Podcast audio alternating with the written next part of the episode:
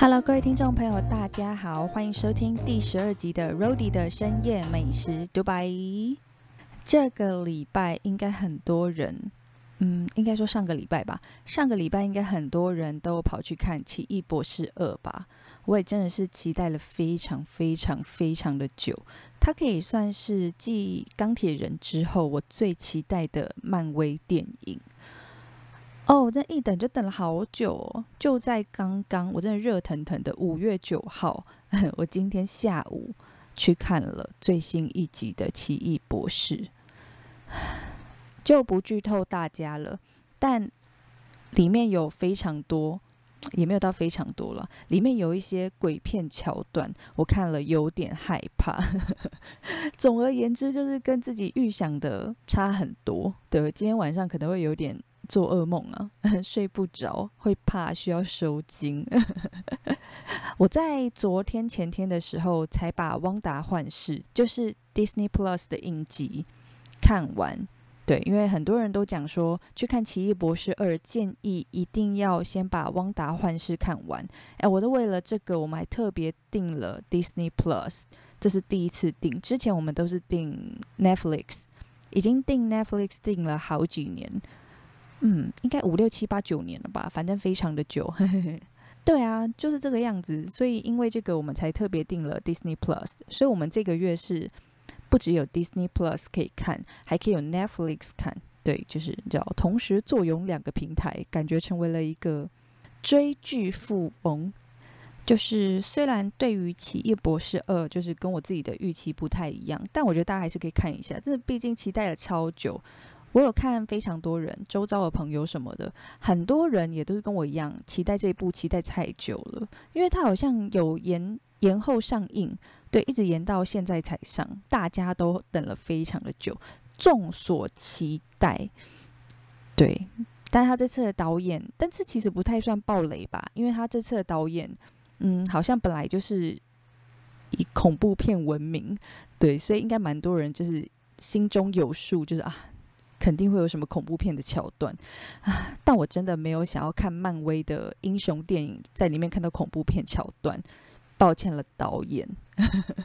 嗯，上个礼拜跟这个礼拜还有什么大事呢？大概就是快塞吧。哎，很高兴今天终于买到了快塞，因为如果不去药局提早排一个小时的队的话，基本上。北部啦，中南部我不知道，但北部真的基本上已经是买不到快筛的状态。对，除非你要去药局排队排大概一个小时以上，才有机会买到。那非常的开心，今天开始，终于便利商店、还有美联社啊、全联啊这些通路啊、康士美、屈臣氏这些店都会开始卖快筛了。虽然就是比较贵一点点，一百八十块一剂。那药局的话是五剂五百块，就等于每一剂贵药局八十元。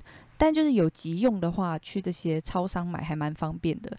今天早上开始是十点开卖，Seven Eleven，嗯，其他通路就是依他们自己不同的时间上架，但 Seven Eleven 好像是统一，都是早上十点开始卖，然后一人限购一剂。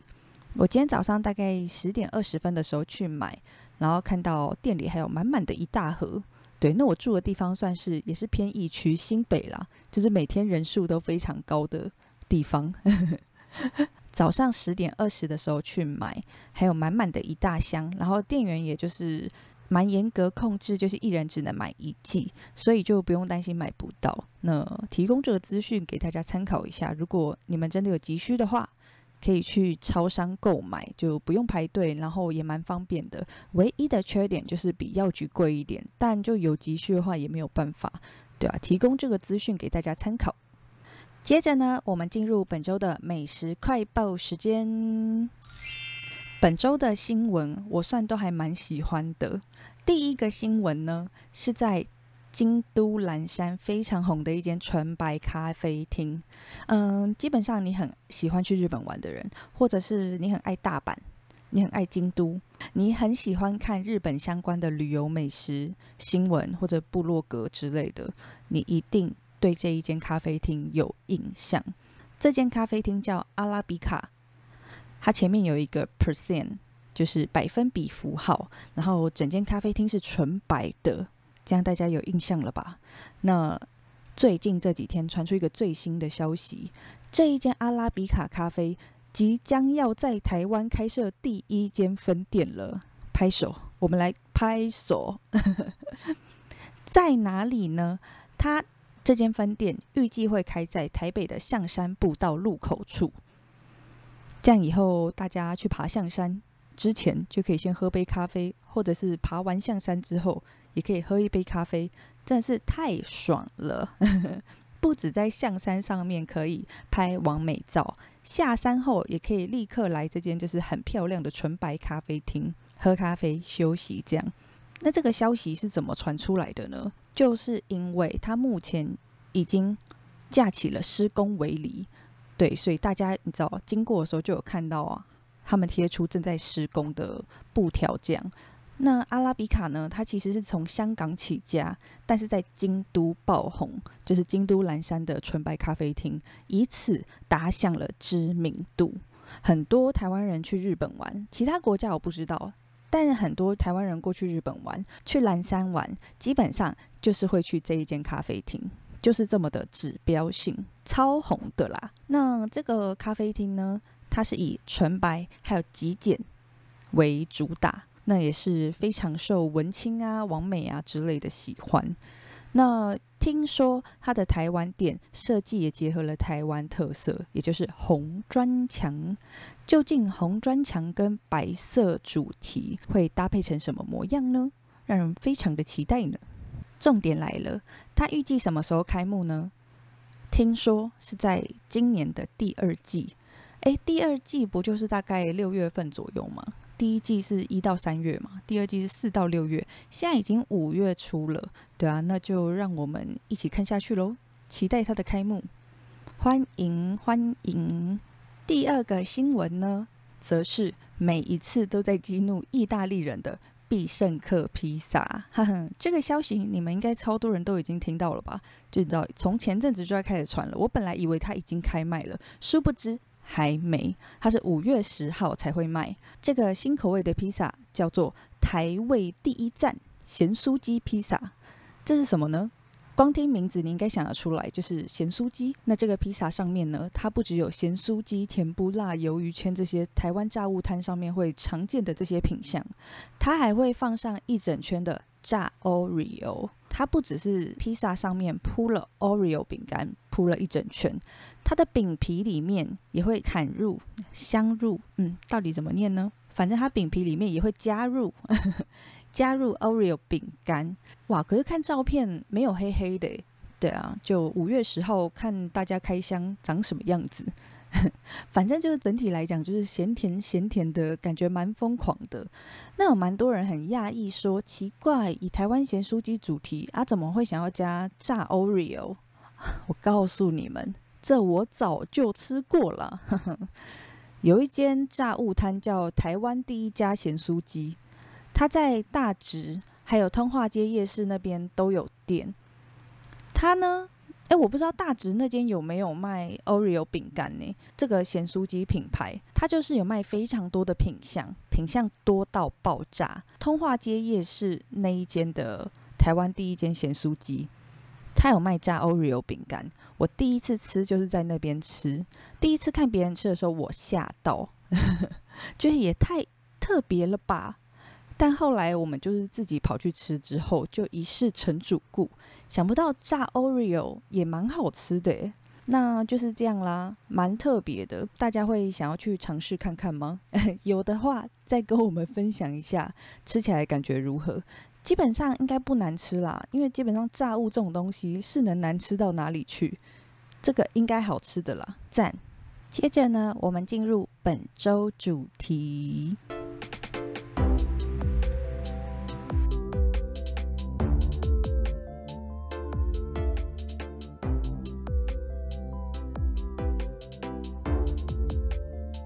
今天的美食新闻，哎，非常的丰富，哎，讲完两则美食新闻，跟奇异博士还有快塞，差不多已经花了十分钟。那本周主题我们要聊什么呢？嗯，就聊一下师大夜市那边好吃的东西好了。虽然说师大夜市就是经过这些年，嗯，没有像以前那么繁华，也没有像以前人潮这么多，摊贩这么多，嗯，但是它还是有好几间历久不衰的餐厅或者是小东西，生意也还是很好。对，那就和大家一起分享一下吧。诶，师大夜市真的是学生时代的回忆耶。虽然说我们并不是在附近念书的学生，但是以前读大学或者是大学刚毕业的时候，都还蛮喜欢去那边的。可能是因为就那边 那边还蛮好逛的吧。我记得以前也在那边买过一些衣服，这样记得价格蛮便宜的，买了一些当季流行的衣服，好像才花几百块。三百块左右就可以买到一件，那个时候就觉得那边真的是还蛮好逛的，而且那边卖衣服的店很多，吃东西的店也还蛮多的，所以就很丰富。虽然说不是非常的大，它除了龙泉街那条，还有很多师大路的各种巷子都可以逛。那个时候它也是，唉，也是台北深受年轻人喜欢的一个逛街聚落，这样。对了，一个好地方可以挖宝，然后又有好吃的，非常的赞。那当然，他现在已经没有像之前那个样子了。对啊，真的是呃，加油加油。嗯，那吃的部分呢，有几间是我从以前大学的时候就喜欢的店。诶，厉害了，它到现在都还开着哦。即使经历那么多风波，经历那么多风雨，它都依然在那里。没有被打倒。好，那我们就分享一下有哪些店吧。第一间店呢，它就是泰式便当店，它的名字叫做伊森泰食堂。刮胡师大第一腿，在刮胡师大夜市。它在 Google 上面的名字怎么这么长啊？它的“一”是国字的“一”，然后“森”是森林的“森”，泰国的“泰”食堂。对。泰式食堂的概念哇，仔细一看，它评价算蛮不错的诶诶，难怪每次生意都很好，而且开了这样大概十多年了，还是就是人潮算蛮多的。对，每次去的时候，基本上店里生意都蛮好的。对啊，哇，他在 Google 上面的评论四点一颗星，有一千三百二十二折，哇，很厉害呢。我呢？每一次去这间店，我都会点他的泰式鸡腿饭。嗯，他店里面我记得汤跟饭都是可以无限续的这样。虽然它的主菜肉不是说非常多，多到不行，这样分量很大，但是就我觉得它算是口味蛮不错的那种泰式鸡腿，很赞。对，但。其实我蛮久没去吃的嘞，因为后来长大了一点，不想每次都吃的这么粗饱，会想要多吃几样东西。对，但因为以前学生时代的时候会比较喜欢这间店，我就会觉得说，我去这间店吃一个泰式鸡腿饭，然后那个时候应该大概一百块上下吧，然后就觉得哦很划算。我出来玩一趟，我吃一百块，然后我就吃的饱饱饱。然后接着我就可以去逛街，把钱都花在买东西上面，买衣服、买包包、买买买。但是后来就是你知道，我们对吃就是我们想要去夜市，就想要多吃好几间。这吃完这一间我就饱啦，我是还要再吃什么？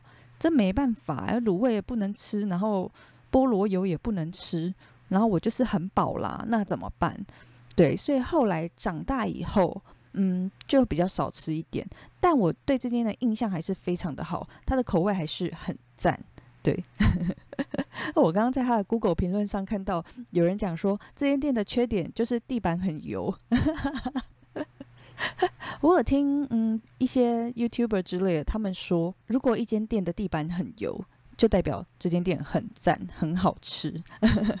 很多很好吃的店地板都很油，不知道你们是不是也这样想呢？